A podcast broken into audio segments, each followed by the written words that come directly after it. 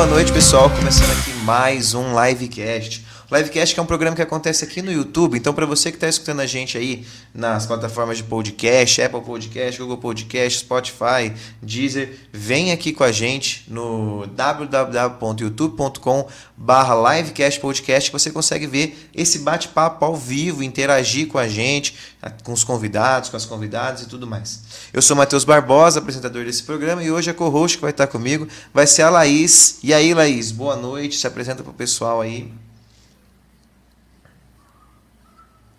Será que travou a Laís? Acho que a Laís travou, hein? Não tem problema, deixa, deixa a Laís resolver o dela ali. Boa noite. Aí, voltou. Voltou. voltou, então a Laís está aí. E aí, hoje, o nosso bate-papo vai ser com a professora Cláudia. Então, Cláudia pode se apresentar para o pessoal que está ao vivo com a gente no YouTube e também para quem está escutando a gente pelo Spotify ou outras plataformas, né? Pois é. Bom, eu sou a Cláudia, eu sou professora de língua portuguesa, né? Trabalho com a frente de gramática há algum tempo já.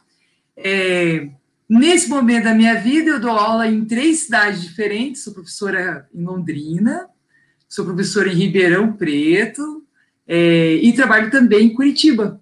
Né? A, esses novos rumos aí da, da vida da gente é, me permitem até, inclusive, dar aula em várias cidades aqui de casa, que eu estou adorando, vou ser sincera, né? Então, a minha experiência como professora de gramática é mais focada é, nas turmas de pré-vestibular e terceiro ano. Faz um tempinho já que eu faço isso, não parece, mas tem aí mais de, ah, sei lá, mais de 15, 15 anos, não sei, né? O Matheus acabou de relatar que foi meu aluno, então eu estou um pouco em depressão. Mas é isso, faz um tempinho que eu trabalho com língua portuguesa, frente de gramática, tão maravilhosa, né? Aí é esse tempo todo. É isso, essa sou eu. E eu, e eu lembro que eu adorava as aulas e realmente é um prazer ter você aqui com a gente, porque é, eu acho que o conteúdo hoje vai ser muito bom. Hoje nós vamos falar sobre variação linguística, mas também vamos falar de muita coisa importante, atual, que eu acho que é o mais importante para a gente começar, né? Eu acho que é muito importante a gente tentar entender de fato o que, que é uma variação linguística, né? Porque a gente tenta pensar como se fosse muitas esses dias eu perguntei para que eu, ia, eu falei para meus pais que eu faria esse programa e minha mãe falou assim ah mas a variação linguística ela tem a ver com é, troca de idioma como é que funciona isso? Eu achei legal isso né porque o idioma não muda mas muda muita coisa dentro dele né? É eu posso, posso falar? Pode, pode falar. Ah, é, ah, eu não sei se a Laís está tímida ou se ela está travada. Eu não sei. Não. Eu vou esperar. Ela, ela não, mexeu agora. Fica, fica tranquilo, pode ser você mesmo. Ó, o que, que eu penso, né? E aí eu sei que a Laís é jornalista, deve ter uma visão também muito interessante a respeito disso. Nós, da língua portuguesa, né, inquestionavelmente, começamos sempre o ano é, com aula de variação linguística. É quase é quase um, um movimento para que o aluno conheça aquilo que de fato faz sentido para nós na linguagem, sabe, gente? É tipo assim, ó, eu vou passar um ano falando de regras, e mais ou menos eu vou passar um ano tentando organizar a vida de vocês, o que pode e o que não pode, o que você vai ou não fazer para conseguir ter uma redação com uma nota é, acima da média, aquelas coisas que são clássicas de quem procura aí um, uma sala de pré-vestibular, está no terceiro ano. E paradoxalmente, eu começo o ano dizendo assim: ó, é o seguinte, galera, esse negócio de falar certo, falar errado, isso não existe na língua portuguesa. Aí, quando você fala isso, o aluno ele começa a achar que você vai passar um ano relativizando coisas, né? relativizando falas, relativizando regras. E aí como é que funciona isso, né, para gente que trabalha com linguagem? Como é que você começa o ano? É, eu, a Laís é professora também, né? Como é que você começa o ano dizendo para o sujeito: é o seguinte, eu vou dar aula de gramática, mas eu começo dizendo para você que não tem esse negócio de falar certo e falar errado. E aí é esse movimento, esse gancho, que me permite falar um pouco sobre esse universo da variação linguística, que na minha cabeça é o que justifica a minha presença em sala de aula. Né? É entender que dentro de um universo né, nós somos plurais e vivemos esse universo plural não só enquanto sujeitos, mas enquanto também pessoas que se comunicam. e nos comunicamos a partir de um reflexo do que nós construímos, né, enquanto sujeitos. Isso é incrível, se você for pensar nessa singularidade, é olhar para esse sujeito. Então, o que a variação linguística ela faz? Ela faz um movimento humano. Ela diz assim: é o seguinte, para tudo, eu reconheço o que você é, eu reconheço o que você já viveu, eu reconheço onde você vive, e eu vejo a partir disso que todos esses seus percursos fizeram um sujeito falante. E mais do que isso, eu reconheço a importância de você, a sua importância enquanto esse sujeito falante. E aí a gente vai trabalhar com esse universo plural, como buscar os motivos que fazem você esse sujeito singular em relação à sua fala. E aí, gente, abre para uma pluralidade também, né? E não tem como falar de variação se não carregar o discurso com pluralidade, né? De olhar para tudo aquilo que nos envolve e começar a justificar. Por que nós falamos dentro de um mesmo país, de um mesmo idioma, de formas tão diferentes?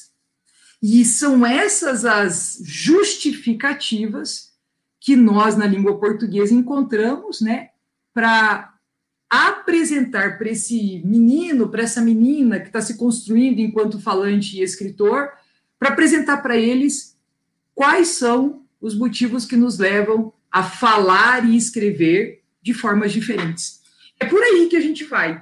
Então, falar de variação linguística é isso, é um movimento humano, respeitoso de reconhecimento desses sujeitos. Não sei, é assim que eu vejo variação linguística. Não sei, o que, que você acha, Laís? Sim, e é muito interessante, né, quando as pessoas elas têm esse primeiro contato, na verdade, né, é, com essa questão da variação linguística e pensa, nossa, é, tem pessoas que realmente falam porque estão inseridas num contexto diferente, né, o que a gente sempre fala no livecast, os Brasis dentro do Brasil, é, a localidade também conta muito, né, e, enfim, e é muito interessante como as pessoas se assustam. Então, não existe certo, não existe errado. Quando então eu vou poder falar isso? Como que. E aí a gente fica, né? E aí às vezes até confunde, coloca na redação e fala, ué, mas eu disse que. e aí a gente tem que pensar aqui. É, existe o certo, existe o certo e o errado, ou é aquilo que a gente já né, conversou um pouco antes da live, que o, o que cabe nessa situação? como eu posso falar nessa situação? E aí, é, acho que é, é, as pessoas confundem um pouco, né, o certo e o errado com o adequado e o inadequado, né? Ah, eu, eu acho que a grande ideia, né, é, é, é fazer uma, uma associação. Vamos brincar de fazer uma analogia, ver se funciona, né? É, dentro do nosso guarda-roupa existe uma sequência e uma possibilidade bastante interessante de vestuários. Né? E significa que você escolhe isso a partir da circunstância onde você está, concordamos? Né?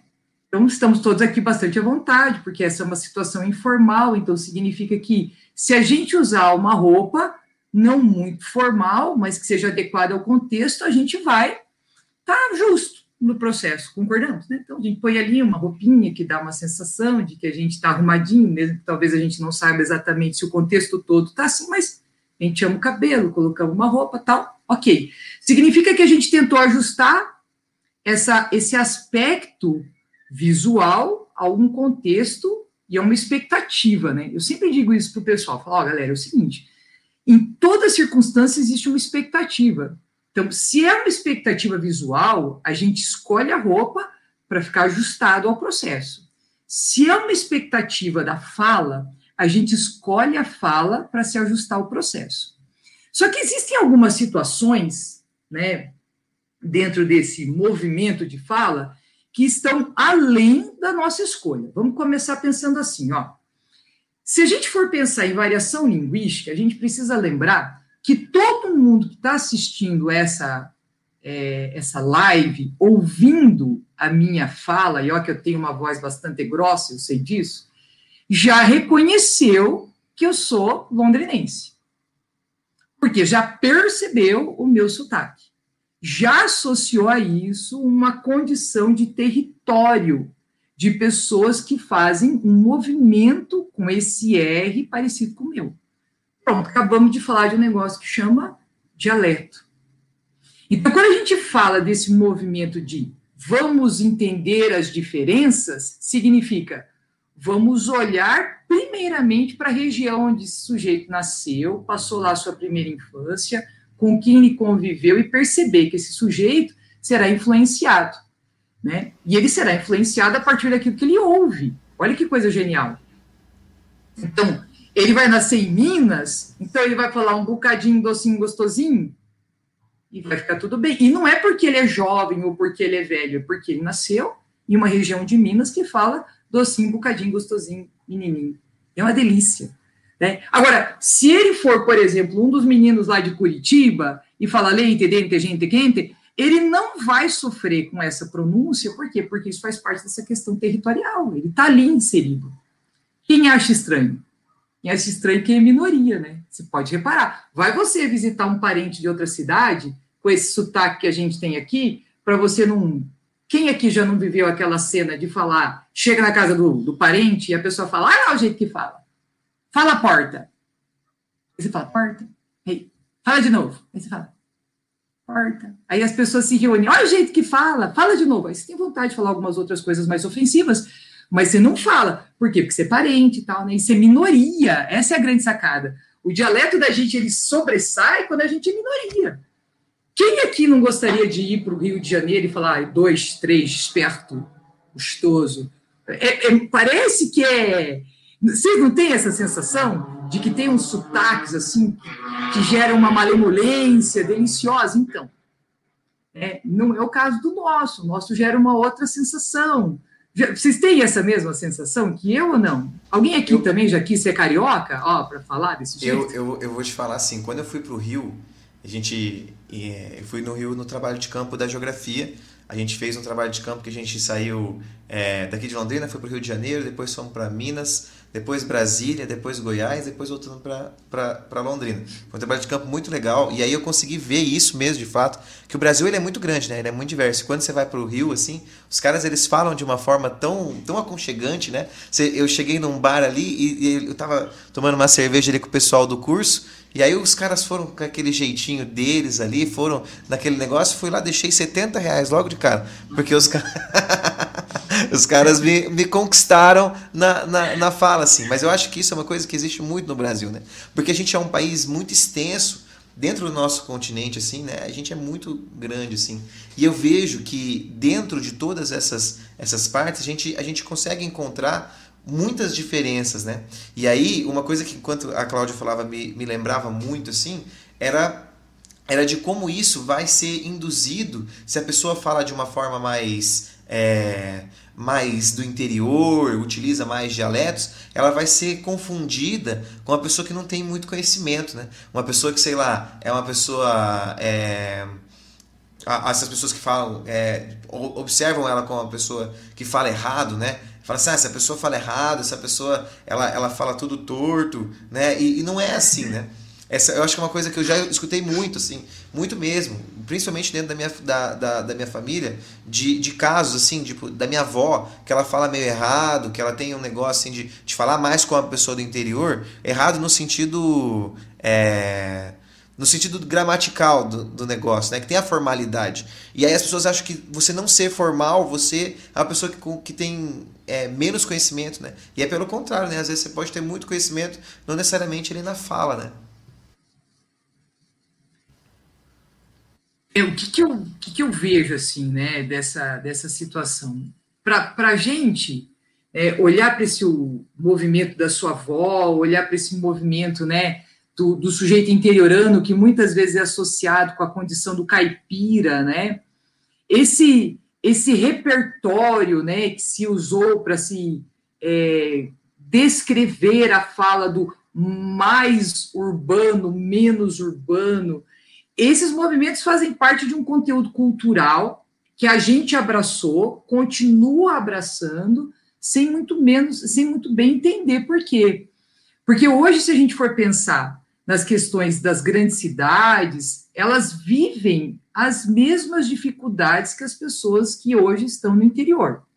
Então, deixa, deixa eu adiantar uma conversa com vocês. Quando a gente está falando de variação linguística, olha só para você ter uma ideia. A gente fala de vários fatores. Um deles é a questão geográfica. Olha só, vamos colocar aqui todo mundo nessa história. No aspecto geográfico, leva-se em consideração o dialeto desse sujeito, que envolve o sotaque e algumas expressões. Por exemplo, ó, meus meninos lá de Curitiba não falam estojo, falam penal. Eles não falam salsicha, eles falam vina. E isso está posto. Não sei se a Laís já viu essa história assim, mas está posto. Não tem conversa. Quer ver uma outra coisa? Quando a gente pega, por exemplo, essa situação das diferenças de significado, eu não percebo essas diferenças quando eu dou aula lá em Ribeirão Preto. Porque o fluxo, aí depois o Matheus me ajuda com isso, mas me dá a sensação de que o fluxo né, de, de contribuição ali dos, dos sujeitos falantes parece que é muito parecido com o do Paraná. O sotaque dos meninos lá é parecido com o meu, a forma como eles falam lá é parecida com a minha. Então, olha que coisa louca. Eu estou no mesmo estado que os meninos de Curitiba, mas me identifico dialetalmente muito mais com os meninos de Ribeirão, em outro estado.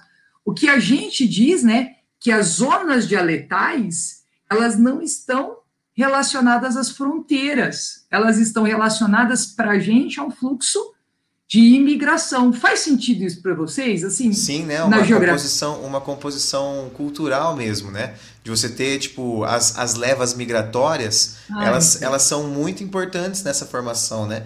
Porque você tem, por exemplo, levas diferentes. Né? Enquanto no Nordeste você tem uma leva migratória diferente, o interior de São Paulo, o interior paranaense, esse interior do Brasil, ele é, ele é conhecido como uma marcha para o oeste, né? que foi quando o Brasil ele começou de fato a se expandir para esse oeste, não necessariamente para o centro-oeste, né? mas para o oeste do Brasil. Passa essa parte litorânea como essa parte mais importante e vai mais para o interior. E aí você tem uma grande leva migratória, num processo até mesmo de embranquecimento populacional, que você tem uma, uma grande leva de imigrantes europeus, né? Tipo italianos, alemães, poloneses, ucranianos. E eu acho que isso que traz essa Aí eu posso estar falando uma fake news, uma besteira, porque agora não entra muito no, na geografia. Agora vai numa suposição que talvez pode estar certa.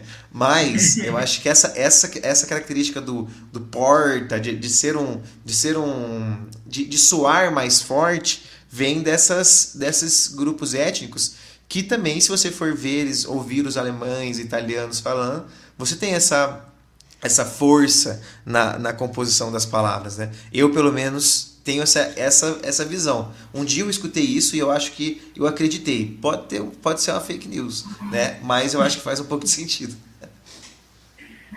É, e acho que a gente pode perceber também nessa questão né, é, geográfica que, na maioria das vezes, quem é, é do interior né, é, é, é mais, sei lá, atacado por causa do sotaque, não sei. É, por exemplo, eu não tenho mais sotaque, assim, não tenho mais sotaque meu, porque eu sou de São Paulo e eu cheguei em Londrina com o meu R de São Paulo. E aí agora, o pessoal fala do meu R de São Paulo às vezes, às vezes eu já estou conseguindo puxar o R londrinense, que é muito contagiante. E aí quando eu chego em São Paulo, o pessoal fala que eu não tenho mais sotaque, porque o sotaque é daqui. Então fala a porta, vamos testar. Porta.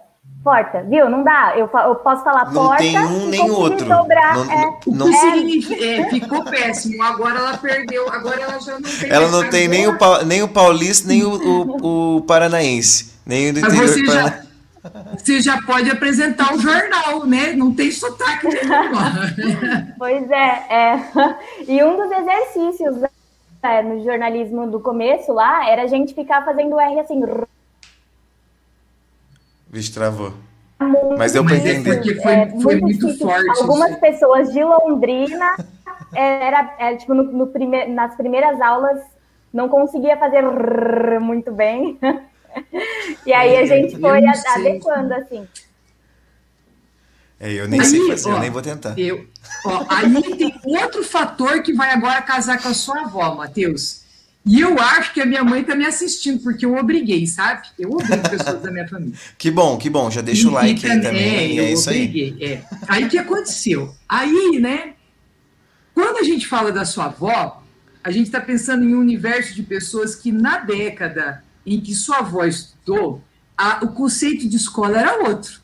Com a certeza. mãe me contava, a mãe e meu pai, né? Os dois me contaram assim, ó, que a escola deles era uma escola multisseriada, que tinha só um quadro, que a professora dividia o quadro, e que aí sentavam as crianças nas filas a partir de suas séries. E que essa professora, e aí meu pai, encantado pela professora que falava francês, falava francês porque provavelmente, coitadinha, ela aprendeu lá no livro, tal, talvez, né? Ela não era uma professora de francês, mas falava francês para os meninos. Ele contava que ela ensinava todos eles. Então passava a lição da primeira série, da segunda, da terceira, da quarta. Ó, vamos pensar, vamos pensar junto. Quantos desses meninos que eram filhos e filhas de colonos, filhos e filhas de trabalhadores desses sítios, dessas fazendas, tinham acesso à escola? A menor parte, gente. Porque cada um dessas famílias aí, eles. Vamos lá. Quantos, quantos irmãos a sua avó teve, Mateus?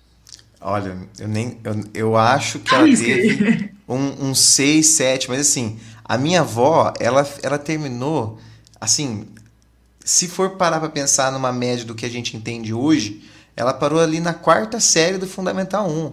Minha avó não, não teve um estudo assim muito grande.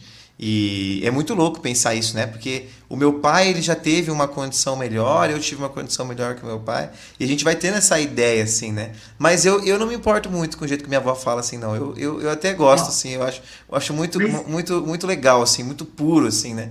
Porque esses dias, por exemplo, vou dar, vou dar um exemplo rapidinho, já, já, já, já desculpa te interromper, mas é que não, eu achei eu legal.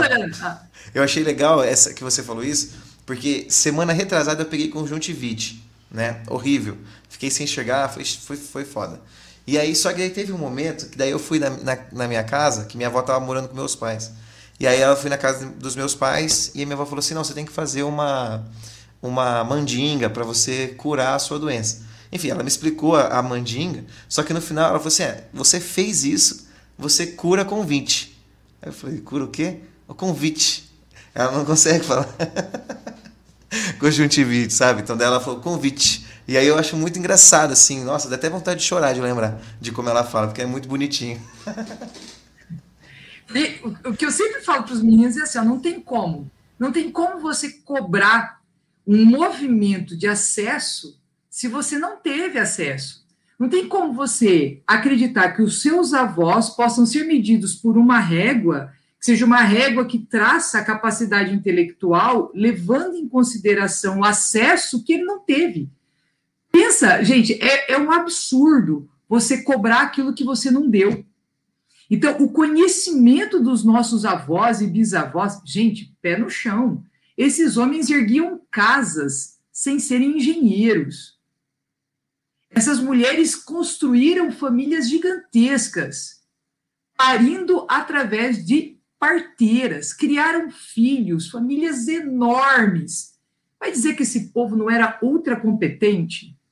Então, o que esse povo tinha de conhecimento era diferente do da gente. Então, não dá para achar que era pior, porque seria falta de sanidade.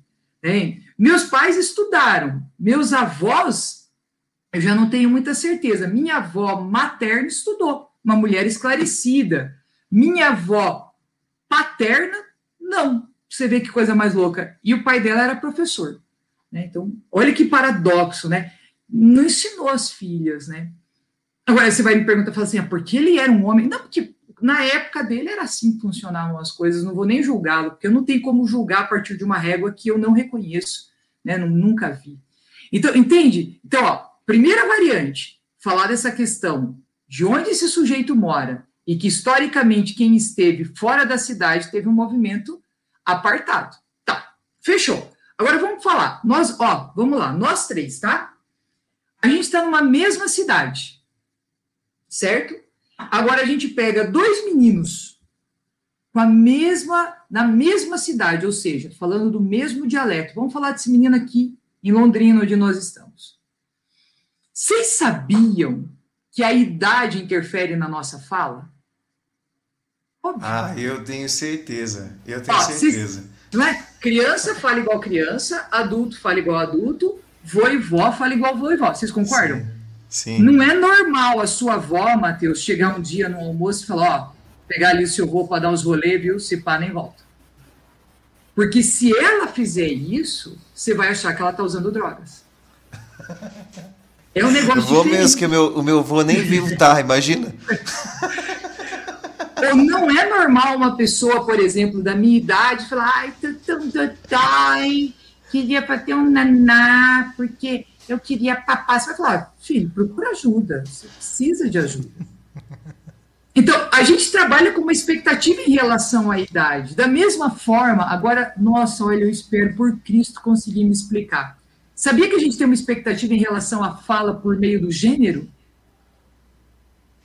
Sabia disso? Sabia que existe uma expectativa em relação à fala da mulher diferente da fala do homem? E eu não estou dizendo que eu concordo nem discordo, pelo amor de Deus. Eu estou falando que, enquanto linguista, você percebe isso como um fator. Posso te dizer como?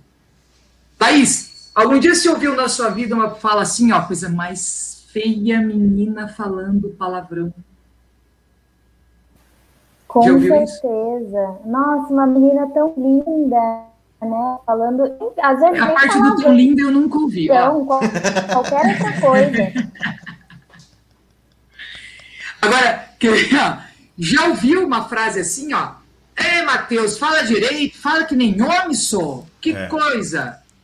Entendeu? É. Se essa fala existe, significa que ela endossa ou desqualifica comportamento de linguagem. Então, significa que a, o gênero ele é um, um elemento de formação. Então, agora, se você acha que é certo ou não, aí depois a gente conversa sobre isso. Quer ver um outro? Escolaridade. Quanto mais tempo você fica na escola, mais tempo você tem acesso à regra. Mas não significa que ter acesso à regra garante que você aprenda. Posso fazer uma pergunta para os dois? Laís não precisa responder, tá? Porque a Laís é professora, vai, ela, ela sabe. Mas, ó, quer ver? Ô, Matheus, quando você vai escrever o porquê, ainda escreve ele meio junto, quase perto, mas não muito grudado? É, eu, eu, eu, é, é verdade. e aí eu coloco, e aí, e aí o problema é o acento no final, né? Quando que coloca ele? Eu, eu, tenho, eu, tenho essa mania. Ou senão eu escrevo, eu escrevo o P e o Q junto, que tá perfeito, né? Entendeu? Então não adianta participar de uma aula não significa que você vai garantir ao aluno que ele vai sair de lá sabendo este ou esse. Vamos combinar. Quem aqui dessa vida joga a primeira pedrinha? Quem aqui nunca pensou em usar o eixo depois falou, só vou trocar aqui para não repetir a palavra? E tudo que é regra, a pessoa abandonou. Então, o que, que significa? Que existem fatores que são justificados que eles podem garantir que você tenha acesso à regra. Agora, vamos lá. Raciocínio simples. Eu vou para a escola uma escola que não me garante acesso a uma aula de qualidade. Ou fico nessa escola apenas o tempo que me permitem, porque eu tenho que trabalhar. Peraí, gente. Como é que eu posso exigir que esse sujeito que viveu essa situação ele tenha que usar obrigatoriamente a mesma linguagem que eu, porque é isso que legitima se ele é um sujeito inteligente ou não. Meu Deus, como é que eu posso julgar inteligência cobrando aquilo que não se deu? A mesma coisa de eu chegar e falar assim para Laís: Ô Laís, Laís, você entende carro? Não. Ó, ó, vocês me perdoem, tá? Por favor, eu não quero que vocês me entendam mal. Mas aí eu chego para Laís e falo: Laís, mas você não sabe onde é o carburador, carburador, Laís? Eu também não sei, tá? Mas você não sabe onde é o carburador? Mas, Laís, mas você, Laís, mas você é muito burra, Laís. Misericórdia, gente. Você tem noção do quanto isso é absurdo? Algum dia alguém se dedicou a ensinar para Laís? Não, porque se você. Disso, né? Pois é, cara. Você entendeu? Então não tem como a gente olhar para a situação né, da, da, da linguagem, e aí eu adoro falar disso, a gente pode até falar depois de algumas situações mais específicas, mas sabe quando você pega, por exemplo, uma pessoa que trabalha numa condição, por exemplo, de, é, de um serviço como é, atendimento no comércio, ou enquanto diarista, ou enfim. E aí você fica ali, ó, na espreita, esperando essa pessoa cometer um deslize para ali já entrar direto. Ah lá, fala tudo errado. A minha pergunta sempre é, né? O que é eu falar tudo errado? Você entendeu o que a pessoa disse? Eu entendi. Tá. Você compreendeu, então, a mensagem inteira? Então, então peraí, você não pode dizer que ela fala errado. Falar errado é quando você constrói uma sentença que ninguém te entendeu. Mas, bonito, se você entendeu, pode ser que essa pessoa tenha cometido algum deslize. Agora, a pergunta é: ela teve acesso à regra para que ela pudesse entender que isso é um deslize? Você sabia, Matheus, que tem um negócio que a gente faz que é por aproximação, né, de, do que a gente considera certo. Por exemplo, ó, se chega um dia para uma pessoa, tá, que você julga ajudar corrigindo e diz assim para ela, fulano, o que, que você falou? Aí eu falei, Bard, viu? Deixa eu te falar. Presta atenção, não é Bard, tá? É balde. Ó, presta atenção. Eu que sou uma pessoa mais inteligente, mais competente, vou te ajudar. Ó, eu que sou a verdade e a luz. Me siga. É balde. Repita comigo, balde. E aí o sujeito se sente profundamente constrangido, mas guarda isso. O que, ele vai pensar? Ele vai pensar assim: bom, seguinte, se Bard é balde, garfo é galfo. Você entendeu a lógica? Aí você vai dizer para mim, esse sujeito, ele não é inteligente? Cara. Ele, ele é até então, demais, né? Pois é, cara, ele fez associações que você talvez não tenha competência de perceber, mas ele fez associações. É isso que eu digo em sala de aula, né? A condição da escolaridade vai permitir que você escute alguém te explicando a regra. Agora, aí que vem a maior pergunta, né? Por que, que a gente precisa da regra? Por que, que a gente precisa aprender a norma culta? Por que, que isso é ensinado ano após ano dentro das escolas? Por que, que os vestibulares, por que, que as provas e concursos públicos exigem norma culta? Eu posso já falar qual é a minha opinião, depois vocês veem aí o que, que vocês acham. Posso? Tranquilo. Veja só. A gente exige a norma culta porque a norma culta ela registra o pensamento de uma forma padronizada que me permite compartilhar entre aqueles que têm acesso a isso. O certo, gente, seria que todo mundo tivesse acesso, para que todo mundo pudesse se apropriar e compartilhar da mesma forma. Se você me pergunta o que é democrático, eu te diria: democrático é garantir que todos tenham acesso a esse conhecimento, para que todos possam se empoderar da norma culta quando ela for necessária. Enquanto isso não acontece, porque nós temos as nossas falhas estruturais, eu preciso entender que aqueles que não tiveram acesso estão menos munidos desse empoderamento. Agora, é inegável que quando eu me preparo para me inserir em um contexto acadêmico, o academicismo compartilha conhecimento. É o cunho científico, né? Eu acho que essa é uma coisa que a gente tem que entender bastante. Diferenciar um pouco a, a, o cotidiano do, do científico. Eu acho que é, muito do que é do que é aquilo que é, é igual você está falando a norma culta ela precisa ser algo mais sério, né? Porque a ciência ela está passando conhecimento, ela está passando uma é, modificações, descobertas. Não é uma coisa muito é, é, dá para a gente passar informações e conhecimentos no senso comum, com certeza. Eu acho que isso, isso é uma coisa que vale muito a pena da gente, da gente discutir até. Mas a ciência, ali na hora da, da descrição dela, ela tem uma, uma seriedade um pouco maior até pra, pela questão padronizada ali, né? Não sei se, se isso está correto também, e não sei se você concorda com isso, que vocês concordam com isso, mas eu acho que isso é uma das coisas que a gente mais consegue perceber ali do, do, do, do gramatical. Eu, pelo menos, tento entender isso, né? Como professor de geografia, é óbvio que, tipo, por exemplo, eu tenho algumas questões ali, algumas provas é, que a gente recebe.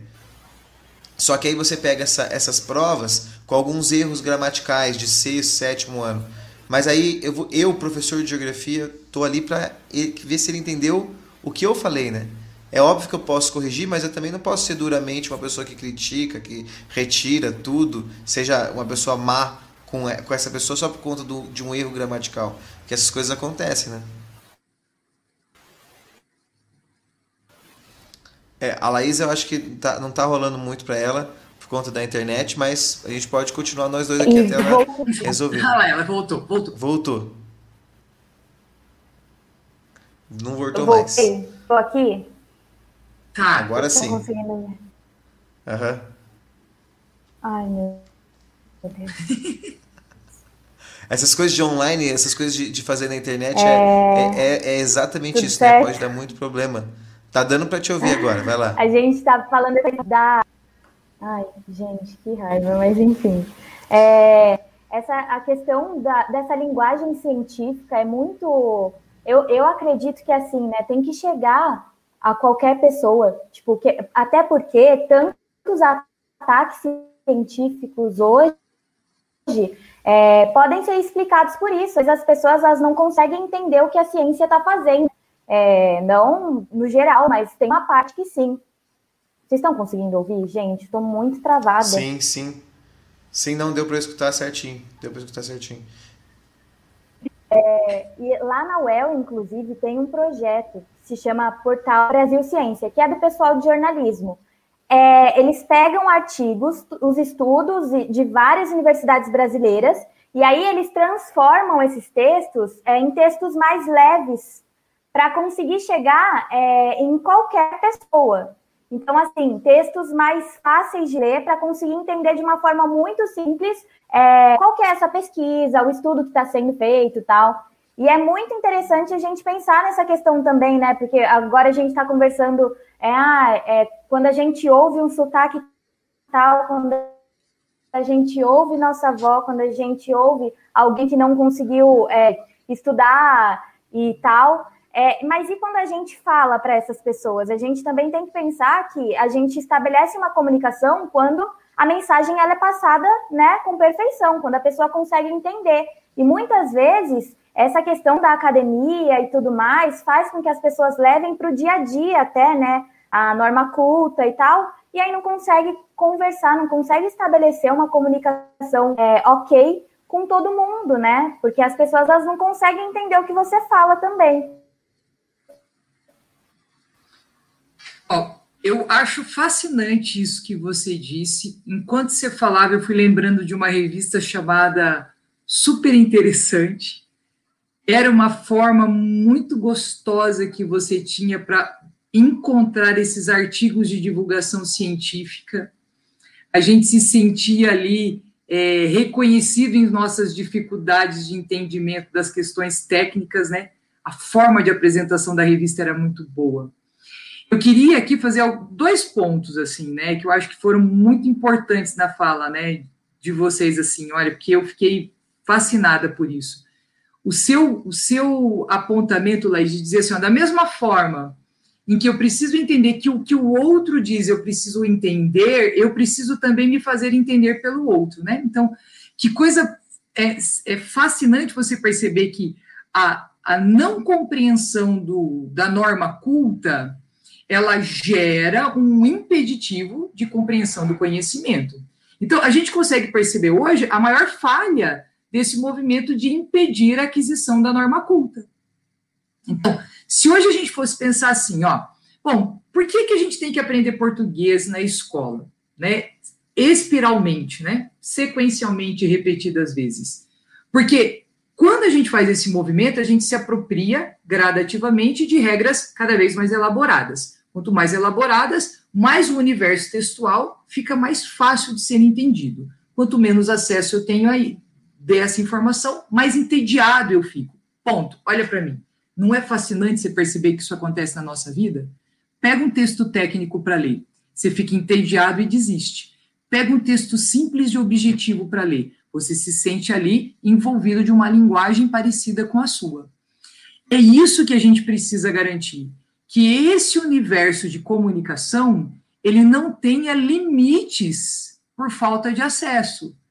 Entende? O, a, aonde eu quero chegar com essa ideia é assim, ó, é, reconhecer as diferenças geográficas, as diferenças de idade, as diferenças sociais, a questão econômica que favorece estar ou não na escola, é reconhecer a importância da educação e da formação desse sujeito enquanto um sujeito que fala e escreve independente do contexto onde ele está. Ele sabe falar com a avó e reconhece o conhecimento da avó, ele sabe se comunicar numa entrevista de emprego e é reconhecido como um sujeito capaz nessa entrevista de emprego, ele sabe falar com os amigos e ele sabe falar e escrever a dissertação para ser aprovado na faculdade. Esse sujeito cheio de habilidades é o sonho de consumo de todo professor. Porque, veja, tem uma, uma das variantes, que a gente chama de variante situacional, que diz assim, ó, pega a Cláudia, que dá aula de gramática, sei lá, 10 aulas por dia. Pergunta se ela usa norma culto o dia todo. Óbvio que não. Nem enquanto eu estou dando aula, gente. Eu vou te confessar que eu fiquei um pouco com medo de quando te chamei pro, pro, pro, pro, pro programa, que eu fui mandar mensagem e falei assim, gente, eu preciso mandar uma mensagem muito muito correta, assim, né? Porque ela é professora de português, aí vou mandar os negócios tudo, tudo de internet, daí eu fui escrevendo tudo certinho e tal, e, e isso, e confesso que a, eu parei de fazer isso quando você me deu essa informação na nossa reunião. Então faz um dia que eu já estou mais tranquilo de conversar com você.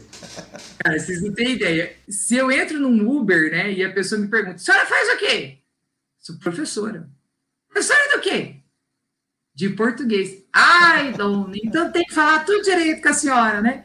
Então eu que você falou, olha só, lembra da história que eu falei para vocês? Expectativa em relação à fala? É isso, gente. É, quando a gente tem expectativa em relação à fala das pessoas, não fui eu que criei essa expectativa. Essa expectativa é contextual, ela é, ela é cultural. Né? Então, a gente tem expectativa em relação à fala das pessoas, inclusive de acerto e erro. Então, a gente precisa entender que nesse universo, quando a gente tem essa expectativa, o que, que nos leva a ter essa expectativa? É só o preconceito? É essa condição que eu tenho de garantir que todos, todos, independente da sua fala, que todos possam ser reconhecidos como sujeitos que falam a partir das suas condições. Então, assim, é, é uma das coisas que para mim sempre fica muito clara é assim: ó, a situação onde eu estou. Vamos lá. Abri a porta da minha casa. Estou saindo para trabalhar. Encontro um vizinho no elevador. Uso uma linguagem. Chego para falar com a diretora da escola. Outra linguagem. Começo a aula com os meus alunos outra linguagem. Volto para casa, encontro os meus cachorros. Quem aqui não muda a voz para falar com o cachorro? Eu, extremamente. Você faz aquela voz de esôfago? Eu faço. Parece que você está possuído por uma força demoníaca, é isso? É. Nossa, eu, eu, eu, eu gosto, eu acho. Meu pai fazia isso, meu, minha mãe faz isso, minha avó faz isso, faz, todo mundo faz isso. E aí, quando eu, te, quando eu tive meu cachorrinho, nossa, a, a Isabela até fica meio em choque, que é minha noiva, ela fica assim, meu, como assim você fica falando desse jeito do cachorro? Eu falei, meu, ele me entende, entendeu? Esse é o nosso jeitinho. Agora, veja, tenta usar essa linguagem, esse seu jeitinho, aqui, nesse contexto. Eu não consigo nem, nem fazer, não consigo fazer. Não, não sai. Não. Sai sim. Sai sim. Não consigo fazer. Você faz isso, Laís? Você faz essa voz de cachorro também? Você tem? Esse seu outro eu? Eu faço, eu não consigo fazer agora também, não. Mas eu acho que é uma coisa que é instantânea, né?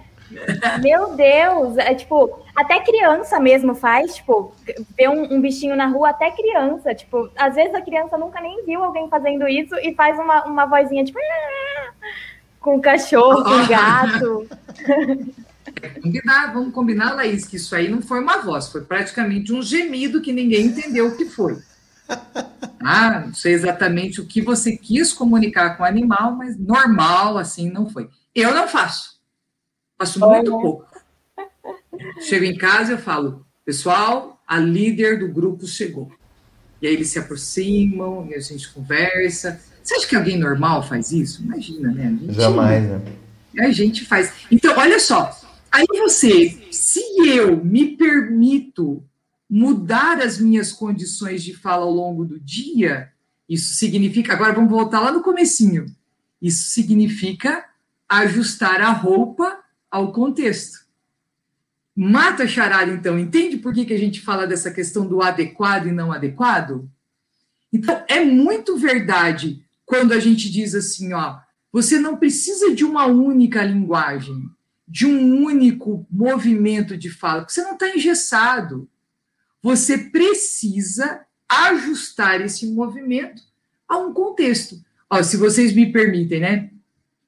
Toda vez que começa o ano, né, eu vou dar a primeira aula numa turma em que os meninos ali, poucos me conhecem, eu geralmente dou uma caprichada, dou uma gastada, uso umas palavras um pouco mais elaboradas, capricho nos plurais, deixo ali um movimento mais refinado, umas pausas bem marcadas, para que o aluno sentadinho ali na minha frente, ele consiga perceber, olha só, que ele vai conseguir compreender o que eu digo, porque eu faço movimentos de aproximação com uma linguagem menos rebuscada, mas em alguns momentos eu cresço o meu universo vocabular para ele achar que ele, diante desse contexto, vai aumentar também a competência de linguagem dele se ele assistir a minha aula, uma vez que ele me julga competente. Então, esse movimento de subir e descer, para que eu gere esse, esse contexto de admire-me e aproxime-se, isso tudo é um movimento supernatural que todo mundo faz. Ser admirado? Penteie o cabelo, escolha a roupa e escolha a linguagem quer ser envolvido de uma informalidade de pertencimento, continue penteando o cabelo e escolha uma linguagem de interação. Quer se distanciar, busque uma linguagem de distanciamento, de vocabulário mais elaborado, de um, ó, quer ver? Vamos gastar? De um léxico mais técnico e menos permissivo, e cuide para que poucas pessoas compreendam o que você está dizendo, porque dessa forma você garante uma blindagem de uma mensagem. Percebe como a gente faz isso o tempo todo? Então. Falar a palavra mais... difícil, falar, a gente coloca a palavra difícil no meio das coisas para parecer mais palavra... interessante. Palavra difícil é quase um termômetro de inteligência. Isso é uma realidade? Pergunto a vocês. Não, nem um pouco, né? Não é. Não tem como a gente, a gente pegar e, e falar que. Não, entender... às vezes até fica é chato, né? Não sei se todo mundo acompanhou o Big Brother. Me conta. Pode falar, Laís. A Romena foi uma participante do Big Brother que falava muito difícil, muito difícil não, ela colocava, enfeitava algumas palavras tal. E, nossa, ficou muito chato. É, porque foi das duas chacota na internet, né? É, é usar a roupa de festa na praia, entende? E, e é, é, é, gastar de uma situação que vai te colocar, no mínimo, como um arrogante. Né? E, e tem muito isso dentro desse universo de, de, de, sala de aula, né? Vocês já perceberam? Quando o professor ele quer mostrar que ele é o único que sabe o conteúdo, ele gasta escolhe umas palavras que ninguém entende, e até nem é verdade o que está falando. Se for mesmo escutar o que ele está dizendo, faz sentido nenhum. Mas por que, que ele faz isso? É um efeito de blindar as situações. Chega aí naquela condição quase dos jargões, né? Tem o jargão da, da, da, economia, o jargão do direito, o jargão da pedagogia, então esses jargões que vão blindando as pessoas. E olha que estranho, né? A gente está aqui falando de falar certo, falar errado, então você consegue perceber que às vezes o uso muito formal da linguagem, a Laís desapareceu, caiu no mundo, ela voltou. que o uso muito formal não garante que alguém vai te entender. Então, significa que não foi adequado. Exato. E, e, a gente, e, a gente, e a gente vê muito isso na internet também, né? Quando a gente fala de comunicação digital hoje, né? Como, como a internet ela está modificando é, a forma de muitas pessoas escreverem. Nossa, sai buzinou. Eu não sei. Aqui na minha rua tem muita, tem buzina, tem racha. Na minha rua tem de tudo. Aqui é, é a Babilônia perdida, é aqui. Quando você, é, é, eu não sei se você tem percebido, mas eu tenho, eu tenho corrigido algumas atividades assim de alguns alunos, tarefas, e eu percebo que eles já estão começando a, a fazer as, as provas, né, essas atividades com o PQ, com o VC, né, usando essa linguagem de internet. E isso, isso agora eu quero fazer uma pergunta para você. Isso entra em, em, em variação linguística? Isso está errado? Isso está certo? Porque a internet é um negócio que a gente tem que se adaptar, né? Tipo, a gente tem que entrar nesse mundo e perceber que não necessariamente isso é errado, né? Falar dessa forma. Porque eles estão se comunicando, é igual a gente aprendeu hoje aqui, né? De que se há um entendimento, a mensagem foi passada com sucesso. Né? E eles fazem isso na internet. Mas eu, por exemplo, já não consigo entender tudo que eles falam. Às vezes eles colocam uns comentários lá, uma coisa no, nos, nos, negócios, eu já não entendo todos os, os dialetos da, da internet. Tem algumas siglas assim que eu já não entendo. E, e olha que eu tento estar tá sempre antenado nessas coisas, mas não consigo. É muita coisa nova aparecendo. Bom, o que, que eu vejo? Assim, respondendo a sua pergunta, eu vejo assim, são meninos, são mais jovens, eles vão se adaptar e vão fazer a transição. Confie nisso. Por quê? Porque o processo de correção de uma prova, o processo de apontamento, né? Porque eu acho que tudo que é combinado não é caro. Eu combino direitinho assim, ó, é o seguinte, Matheus, você me pergunta isso, eu respondo isso. A gente combina de vir de preto, a gente não combinou de vir de preto, mas mundo bem. Então a gente vem de preto. A gente combinou que não fala palavrão, então a gente não fala palavrão. A gente combinou que tudo que está combinado não é caro. Então, ó, combinou com ele. Seguinte, gíria eu não aceito na minha prova, abreviação eu não aceito na minha prova e desconto nota. Uma vez combinado, não é caro. Corta. E não entenda que, assim, da minha parte, eu não vejo como maldade, eu vejo como um combinado e uma adaptação. Esse movimento vai acontecer na vida dele. Não duvide. Por quê? Porque vai chegar um dado momento em que ele se aproxima da redação desses textos mais formais que a Laís ensina. Então, chega um dado momento que, querendo ou não, ele vai ter que fazer a transição. O que, que eu acho que vai acontecer no futuro próximo? Eu acho que a, o hábito da escrita, o manejo do papel e lápis, talvez a gente substitua pelo teclado. E isso nos leve a outros movimentos de dificuldade e de facilidade. Eu acho que isso vai acontecer. Não demora muito, não. Mais estranhamente, eu vou devolver a vocês agora uma pergunta. Olha só. Eu, né, sou bem mais velha que vocês. É, eu faço parte de uma geração que tem dificuldade de usar mensagens. Então, por exemplo, olha só. Quando eu escrevo no Instagram, eu já descobri que não pode pôr ponto final, porque parece que você está sendo grosseiro. Acredita? Eu não sabia disso. Eu não sabia. Outra coisa que eu não sabia, que escrever com letras caixa alta é como se você estivesse gritando. Sim. Para mim era só uma forma clara de representar uma mensagem. Outra coisa que eu também não sabia. É, reticências é algo profundamente indelicado.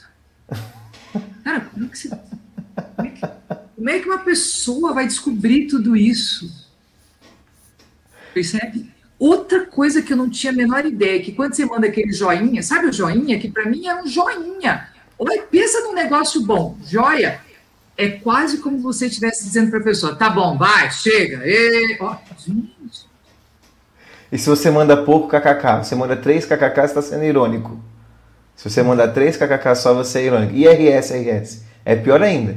Se você mandar RS, RS, é pior. Porque você está sendo muito irônico. Tipo assim, tá debochando é, da pessoa. Se for um RS só, você tá, você tá bem debochadinho, né? Se for só um. É verdade? É verdade. É, não pode ser só um RS. Tem que ser ou vários, ou qualquer outra coisa. Mas eu aprendi isso esses tempos também. E quando a risada é re, re, re, re, re? É irônico também.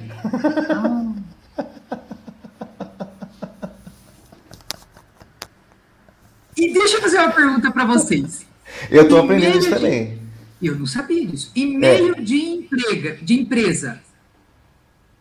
Já pode usar a carinha? Emojis, e... assim? E-mail de empresa? É tipo assim, ó. Recebi um e-mail da escola, vou responder. É de bom tom colocar uma carinha para mostrar que eu sou uma pessoa amável? Ah, eu, eu, eu coloco. Eu coloco para as pessoas acharem que eu sou uma pessoa simpática. Mas eu não sei se isso é muito uma coisa de, de gente simpática também.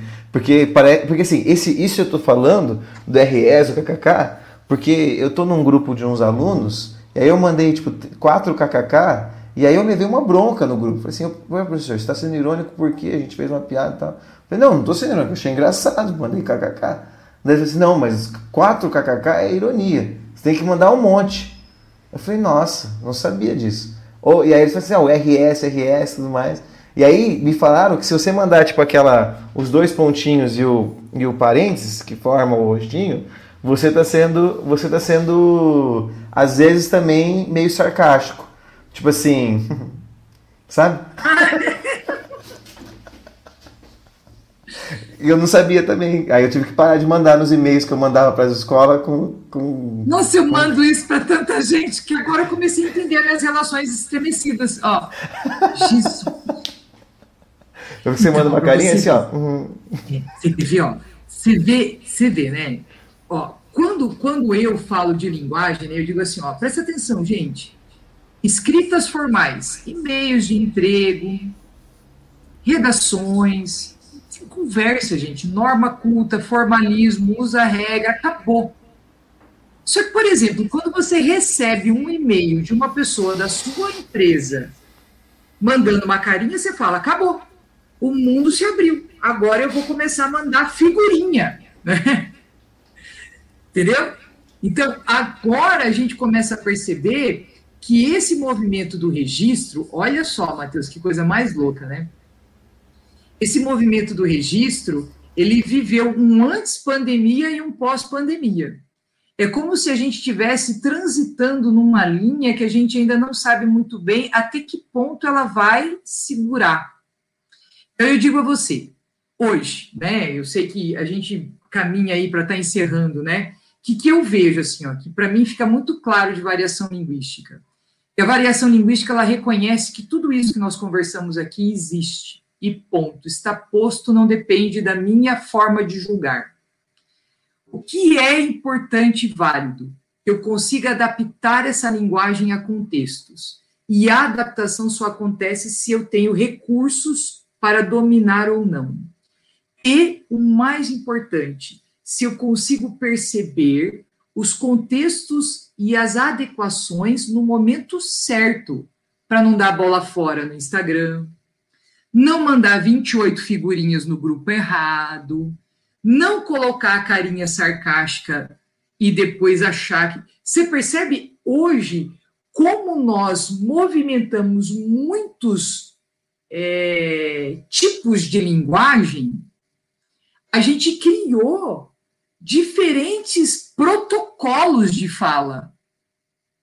Olha que louco! Antes eu tinha que me preocupar só com o movimento formal e não formal, oralidade e escrita. Hoje é a escrita, é a figurinha, é o GIF, é como eu devo responder a um story. Gente, é um universo de comunicação que a minha geração patina, patina feio. Por quê? Porque a gente dá bola fora o tempo todo. Isso para não contar as mensagens que a gente encaminha para o grupo errado e no desespero de apagar, ao apagar para todos, você apaga só para você mesmo. E aí o mundo acabou. Porque a mensagem continua lá, né? viva, deslocada, constrangedora. Você compartilhou o saldo do banco no grupo do trabalho, né? não tem o que fazer, o pessoal já está fazendo depósito para você, entendeu como é que funciona? Então, gente. É, eu, acho, é eu, acho, eu acho a internet um, um campo muito, muito diversificado, no sentido de, tipo, é um, é um mundo ainda que está começando a ter as suas regras, por mais que tenha inúmeras regras diferentes, né? Mas aquelas regras impositivas e tal, não é um negócio que existe como a vida real aqui, né? Então é uma loucura tudo isso, porque você vai criando dinâmicas muito diferentes, né? Você vai criando formas de, de coisas. A gente vai começar agora, vamos partir para ler os comentários. Tem alguns comentários aqui que, que foram muito interessantes até nesse sentido. Olha esse aqui, por exemplo. A quantidade de i que tem no oi. Se você mandar um oi só, isso é verdade. Se você mandar só oi, você está sendo grosseiro. Se você mandar vários ois, vários is no, no oi, aí você está sendo uma pessoa é, mais, mais solícita. Aí teve um outro comentário. Mas dois assim, já tá bom, né? Dois tá é, bom. Tá eu, eu, eu coloco um só também. Ó, pessoa, o Felipe colocou assim: para rir tem que ser com várias letras. A risada é essa aí, ó. Então, mas se eu vejo isso, eu acho que a pessoa teve uma crise de convulsão, convulsionou. exatamente, exatamente, sim, exatamente. Sim. Ó, tem uma, uma. O Felipe mandou outro comentário. Será se algum dia as pessoas vão começar a falavrar do mesmo jeito que abreviam as palavras? É, exemplos PQ, VC, tipo, falar. É, falar desse jeito, acho que não, né? Tipo PQ, VC, em vez de falar você e porquê, acho que não, não muda, né? Vai mudar só na escrita ali. Sei, né? eu, eu tenho uma teoria, né? Quer ver? Ó, ó, vamos pensar. Vós, vós me ser, que virou vós um ser, que virou você, que virou ser. Num futuro breve seremos apenas um me. Até que chegaremos àquele ruído que a Laís deu há pouco, né? É, entendeu? Ai, Vamos que vergonha. daquela forma. Gemidos, entendeu? Pode acontecer. Mas eu acho que assim não, pequei assim, acho que não. Ó, lá, o, o Felipe mandou outra pergunta. Falou se é errado corrigir as crianças falando errado. Tipo, se as, quando as crianças falam errado, não sei, acho que é coisa do mais coisa de, de vai de pai para pai, mãe para mãe, né? É, não sei. É, eu sei que quando a gente fala com a criança, a criança fala, você já viveu essa experiência? A pessoa fala assim, tchau, xixa. Aí a pessoa fala, que bonitinho, fala de novo, tchau, xixa. Aí alguém vai lá e grava, fala, fala que a avó vai gravar, tchau, xixa. Aí o moleque acha que tá arrasando. Aí ele chega na escola e fala, tchau, xixa. Aí o que aconteceu? Acabou, o apelido dele vai virar Chalchicha o resto da vida, ele vai ter 48 anos, ele vai ser o Chalchicha no trabalho. Por quê? Por conta disso aí. Entendeu? Então, é tudo com moderação, né? Eu acho que. Mas eu acho que criança fala errado, existe quase uma licença poética, né, para criança. E para o cachorro também, né? Agora a gente descobriu. É, para o cachorro tem que ter uma licença poética, com certeza. Outro comentário da Heloísa, ela falou: Ai, você é a gramática em pessoa. Amo tu demais, mulher. Passadinha só para trazer afeto na semana. Beijo. Mandou ah, um é um bonitinho, né? É. Teve o Guto fez uma pergunta que eu acho que eu deixei essa pergunta para o final mesmo, para a gente terminar. Qual é import, qual, quão importante é o domínio da norma culta para um político? E agora? Para mim, para Laís, para todo mundo? Para todo mundo, se você quiser continuar, quer dizer, começar, né? Veja, eu vejo assim, né, que a questão da, da política, ela trabalha com autoridade, né? Então, é, a autoridade, ele está intimamente relacionada ao meu lugar de fala, né? A minha representação enquanto sujeito. Represento um povo, represento uma nação, represento aquele que vai discernir. Se eu sou aquele que vai discernir e que vai escolher o que é melhor, eu preciso ter em minha fala esse movimento apresentado. É, não é uma questão de pura elegância, é uma questão de representação. É como um professor diante da sua condição de professor. Ele se coloca como aquele que vai ensinar a linguagem. É importante que ele saiba usá-la. Se eu sou aquele que me apresento para representar um povo, é importante que eu o faça da melhor forma. Então, na minha, na minha visão e meu entendimento, né, é, legitimar a fala de uma autoridade significa dar a ela o reconhecimento do bom uso e da gramática. Lógico que há de se fazer aí as suas ressalvas, né? Né? Porque o calor do discurso, o calor do momento, né, nos permite realmente essas é, variantes. Mas não é possível que você, numa comunicação oficial, falando pelo seu povo, não se dedique aí a um bom manejo do idioma. É representação. É, eu, eu, acho, eu acho que tem que saber também o momento, o momento ali, né, da fala, porque quando você está num, sei lá, num comício para um povão assim, pro, você, tá, você tem que falar da forma com que eles vão entender, né?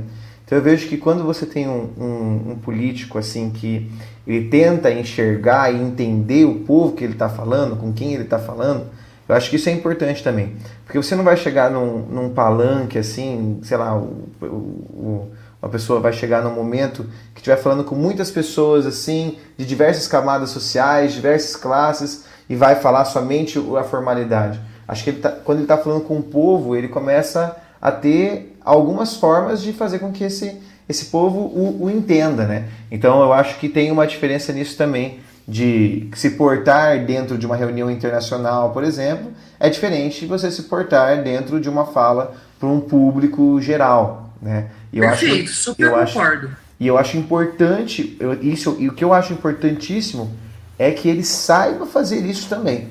Eu acho que um, um poder político ele precisa necessariamente saber se comunicar com o povo também, não só numa formalidade, porque esse povo tem que ter uma representatividade com ele. Eu acho que isso faz parte até do político, tentar se, chegar próximo à realidade daquele povo. É, chama empatia, né? Me coloco no lugar do outro, né? É fascinante, é. né? Você pensar isso. O que me preocupa é quando, na verdade, você não tem um movimento de modalização, né? É só a mesma coisa. Então, você tem o engessadinho e o palavrório. Né? Então, é como se você não tivesse um sujeito que se ajusta. Isso me preocupa. Cortei a Laís, desculpa, Laís.